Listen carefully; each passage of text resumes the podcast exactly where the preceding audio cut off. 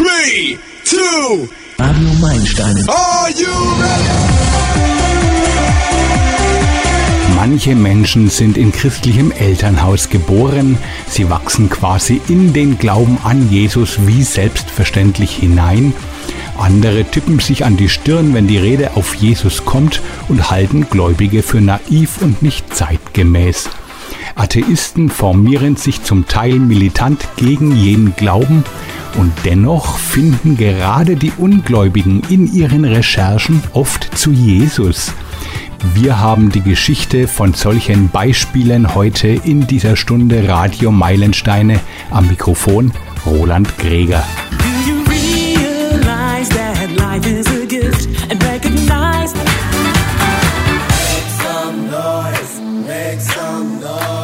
Liebe Gemeinde, wir sind hier versammelt, um aus der frohen Botschaft zu hören. Radio Meilensteine. Im Ostblock aufgewachsen ist Andreas Solimosi geprägt von Marxismus und Atheismus. Seiner Meinung nach glauben nur Dumme oder Alte an Gott. Erst als er in eine Lebenskrise rutscht, fragt er sich, ob es nicht doch mehr gibt, als er denkt, und er entdeckt etwas, das sein ganzes Leben umkrempelt. Er schreibt, ich bin im Ostblock aufgewachsen. Als junger Mann war ich überzeugter Atheist und Marxist. In der Schule und an der Universität wurde gelehrt, dass es keinen Gott gibt. Das marxistische Weltbild erschien mir so logisch, so wissenschaftlich, dass ich nicht nur daran geglaubt, sondern auch meine ganze Lebensphilosophie darauf aufgebaut habe. Hätte mir damals jemand gesagt, ich würde mich irgendwann mit Gott auseinandersetzen, ich hätte ihn ausgelacht. Das war für mich Aberglaube.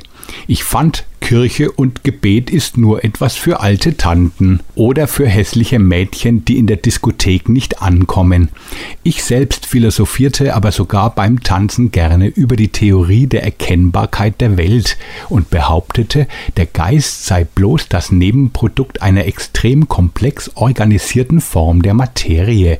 Ich hatte griechische Philosophen gelesen, kannte die Werke von Hegel, Mao, Marx und Lenin, aber ich meinte auch, dass es zur Allgemeinbildung gehört, die Bibel gelesen zu haben und befasste mich deshalb auch damit. Dass Menschen mich mögen, war mir wichtig und ich hatte immer viele Freunde und Freundinnen. Ich war überzeugt, wer nicht so glücklich ist wie ich, ist selber schuld. Tatsächlich meinte ich, dass es so mit meinem Leben ewig weitergehen würde, weil ich glaubte, alles selbst in der Hand zu haben. Ich war nicht eingebildet, aber ich war stolz, bis mich plötzlich eine Lebenskrise überkam. Das erste Mal in meinem Leben geriet ich in eine Situation, in der meine Lebensphilosophie praktisch nicht mehr funktionierte. Ich verlor den Boden unter meinen Füßen. Ich war viel alleine, wurde krank. Die Todesangst ließ mich erkennen, dass mein Leben in meiner materialistischen Welt keinerlei Sinn hat.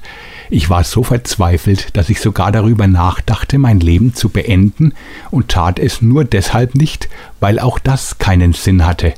Mitten in dieser Krise erinnerte ich mich plötzlich an das, was ich in der Bibel gelesen hatte und begriff, wenn wahr ist, was die Bibel behauptet, hätte ich noch eine Chance. Ich nahm sie wieder zur Hand und fand darin mich selbst beschrieben. Es ging um den Menschen, der nur an sich selbst glaubt und ansonsten nichts, genau wie ich. Aber ich musste einsehen, dass dieser Weg ein Irrglaube war, denn ich war nicht in der Lage, mein Leben zu meistern. Die Bibel empfahl einen anderen Weg. Wenn ich mich Gott anvertraue, sorgt er für mich. Damals wusste ich noch nicht, ob es einen Gott gibt, aber meine alleinige Aussicht war es einfach mal auszuprobieren und das habe ich dann auch getan. Nachdem ich mich entschieden hatte, das Risiko Glauben einzugehen, entdeckte ich, dass es Gott wirklich gibt und dass alles stimmt, was die Bibel über ihn sagt. Heute als gläubiger Christ kann ich sagen, dass mich damals meine Sünde in die Krise geritten hat. Als junger Mann sah ich das natürlich anders. Wenn es keinen Gott gibt, dann gibt es auch keine Sünde. Doch ich war nicht mehr der glückliche Mensch, den ich aus mir machen wollte. Und auch wenn ich mich ändern wollte, gelang das nicht. Ich wollte meine Fehler und Schuld loswerden, aber ich konnte nicht. Auf meinem Weg mit Gott hat mich aber Jesus Christus davon befreit, und er hat getan, wozu ich nicht in der Lage war, er hat mich verändert. Heute als Wissenschaftler und Hochschullehrer sehe ich, dass diese Veränderung mein ganzes Leben bestimmt, dass ich in der Lage bin, als Vater von vier Kindern auch in meinem Beruf zu bestehen, ist ohne Gottes Kraft nicht denkbar. Weil ich Christ bin, sehe ich es auch als meine Verantwortung an, mich über das Fachliche hinaus um meine Studenten als von Gott geliebte Menschen zu kümmern. Meine Beziehung zu meinen Kollegen und Mitarbeitern, Nachbarn und Freunden wird von meiner Beziehung zu Gott geprägt. Meine tägliche Gemeinschaft mit ihm gibt mir die Weisheit für anstehende Entscheidungen, sei es in der Kindererziehung, Betreuung von Studenten oder aktuelle Lebenssituationen. Ich erfahre täglich, dass das Leben, das Gott für mich bereitet und durch das er mich führt, das einzige ist, das sich lohnt zu leben. Wenn du jemand anders wärst und ich nicht ich, würde ich dir sagen, wer du für mich bist. Radio Meilensteine. Hey, mit vollem Mund spricht man nicht. Radio Meilensteine.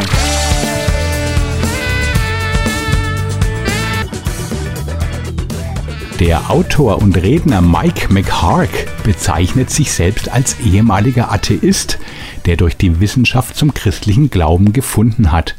Beim Lesen neurowissenschaftlicher Literatur kam der Moment, wo er aus dem Zimmer rannte und Heureka schrie. Heureka ist altgriechisch und bedeutet ich hab's gefunden. Gott hat mich in den rauesten Jahren meines Lebens durchgetragen, sagt Mike McHark heute. Das war früher anders. Die Idee, dass Gott nicht existiert, war für mich intellektuell stimulierend und gleichzeitig furchterregend. Lange diskutierte er in einem Netzwerk von humanistischen und atheistischen Freunden über seine Weltsicht und prophezeite den baldigen Niedergang des Christentums. Er befasste sich mit der Wissenschaft und suchte dort Bestätigung für seine Überzeugungen. Doch genau das führte zu einem Überdenken der eigenen Haltung. Die Umkehr zu Christus entwickelte sich durch das Studieren wissenschaftlicher Literatur und nicht etwa durch christliche Literatur oder den Einfluss gläubiger Freunde. Es gab diese großen Momente beim Lesen neurowissenschaftlicher Literatur, schreibt er. Buchstäblich rannte ich einmal aus dem Zimmer und schrie Heureka, erinnert sich Mike Hark. Gleichzeitig war ich verängstigt. Ich wollte nicht ein theologisches Kartenhaus aufbauen, das dann wieder zusammenfallen würde. Ich wollte nicht wieder falsch liegen. Es habe ein Jahr gedauert, bis er realisierte, dass jede Vorstellung von Gott, die er damals haben konnte, am Ende nur eine menschliche Idee ist. Und so kam er an den Punkt, an dem er zum christlichen Glauben aus seiner Kindheit zurückkehrte. Er war nämlich christlich aufgewachsen. Heute ist er überzeugt, dass Gott die Kontrolle hat und auch nicht verteidigt werden müsse. Warum empfinden wir ihn verteidigen zu müssen, statt ihm zu vertrauen?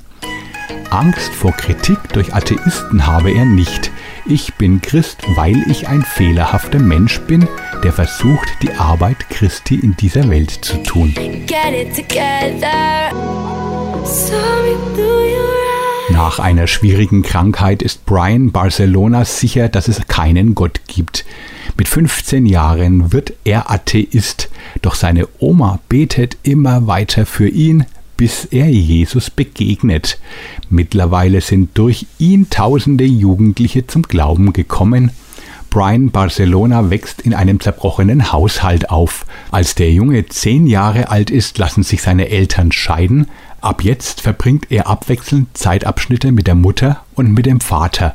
Doch Brian fühlt sich einsam, allein und missverstanden. Mehr und mehr verbittert der Teenager, wie kann ein Gott so etwas nur zulassen? Gott konnte nicht real sein bei den Situationen, die ich seit meiner Kindheit durchleben musste. Ich lebte außerhalb von Gottes Gegenwart, beschreibt Brian heute. Er beginnt, Gott zu hassen und erklärt sich mit 15 zum Atheisten.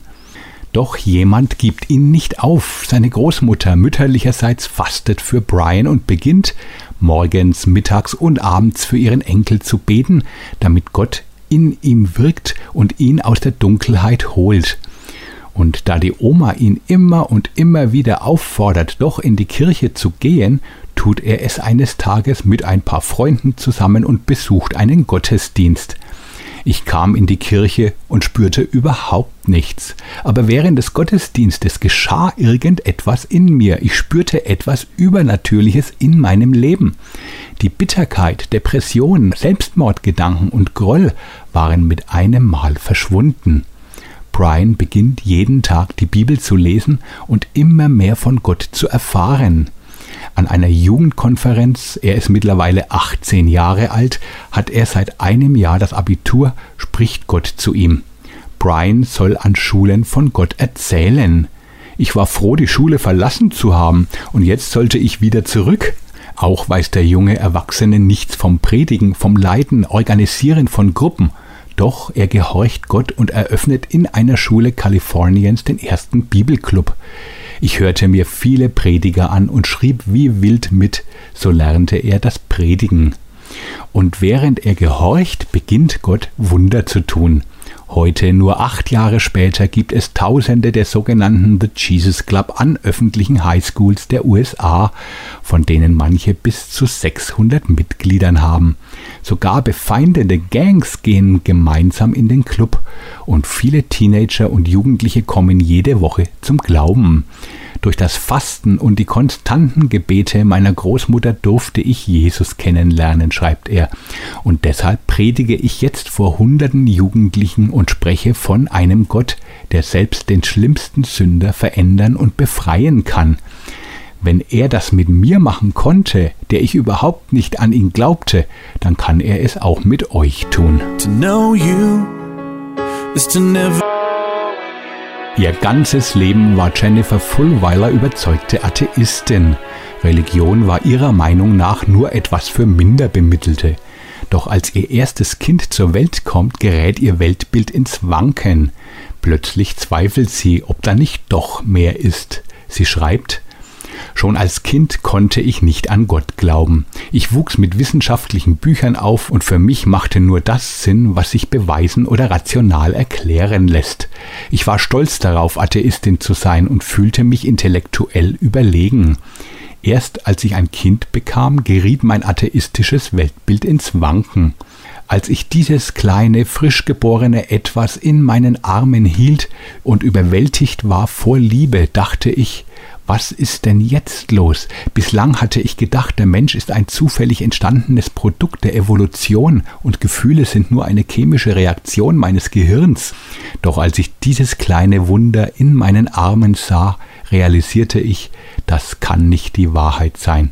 Zum ersten Mal zweifelte ich, ob es nicht doch etwas Spirituelles gibt. Ich ging ganz rational an meine Fragen heran, kaufte mir Bücher über alle möglichen Religionen. Mein Mann riet mir, fang doch mit der Religion an, dessen Gründer von sich selbst sagt, dass er Gott ist. Wenn das nicht stimmt, dann müsste das doch ziemlich einfach zu beweisen sein. Ich muss zugeben, dass ich überrascht war von den großen christlichen Denkern und Philosophen wie Augustinus oder Descartes. Sie waren durch und durch intellektuell und hatten für ihren Glauben keine emotionalen, sondern rationale Begründungen. Ich war ganz schön ignorant gewesen, zu glauben, Christen seien minder bemittelt. Je mehr ich mich mit dem Christentum beschäftigte, umso mehr wurde mir bewusst, dass damals im Nahen Osten wirklich etwas Großes, Weltveränderndes geschehen sein muss. Da gab es historisch belegt diesen Jesus, der aus der Unterschicht kam und andere Menschen aus der Unterschicht um sich scharte, bis er von den Römern hingerichtet wurde.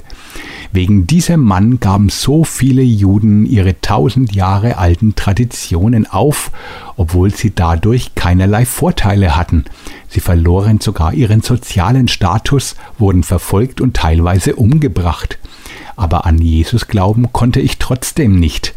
Das Ganze ließ mich nicht los und so fing ich an, einen Blog zu schreiben.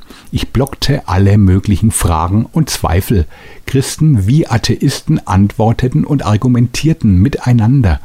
Ich musste feststellen, dass wir Atheisten auch nicht alles beweisen können, wie ich immer geglaubt hatte. Zum Beispiel kann niemand die Nichtexistenz Gottes beweisen. Die Christen waren genauso gebildet und rational wie wir, aber sie sprühten nur so von Liebe, Hoffnung, Siegesbewusstsein und artikulierten das auf eine Art, bei der kein Atheist mithalten konnte. Ganz rational musste ich zugeben, dass Christen für mich inzwischen die besseren Argumente haben. So entschloss ich, Christ zu werden, auch wenn ich noch nicht glauben konnte. Es dauerte eine Weile, bis ich meinen Stolz ablegen konnte und sagte, das fühlt sich jetzt zwar an wie ein Selbstgespräch, aber Jesus, ich möchte gerne eine Beziehung mit dir haben, ich möchte dich kennenlernen, auch wenn ich gar nicht so genau weiß, wie das gehen soll, ich kann nur sagen, dass mit diesem Gebet Frieden in mein Leben einkehrte. Und diese unglaubliche Freude, nach und nach wurde mein ganzes Sein verändert. Es gab keine Zweifel mehr, dass Jesus real ist. Schritt für Schritt konnte ich immer mehr glauben, dass er der Weg, die Wahrheit und das Leben ist. Durch den Glauben an Jesus bin ich lebendiger geworden und auch intellektuell fühle ich mich lebendiger. Ich limitiere mich nämlich nicht mehr auf die wissenschaftlich erklärbaren Themen. Ich bin frei, weil ich zugeben darf, dass Gott größer ist als mein Hirn und seine Gegenwart ist besser als alles andere. Heute bin ich dankbar und froh, dass ich Christ sein darf.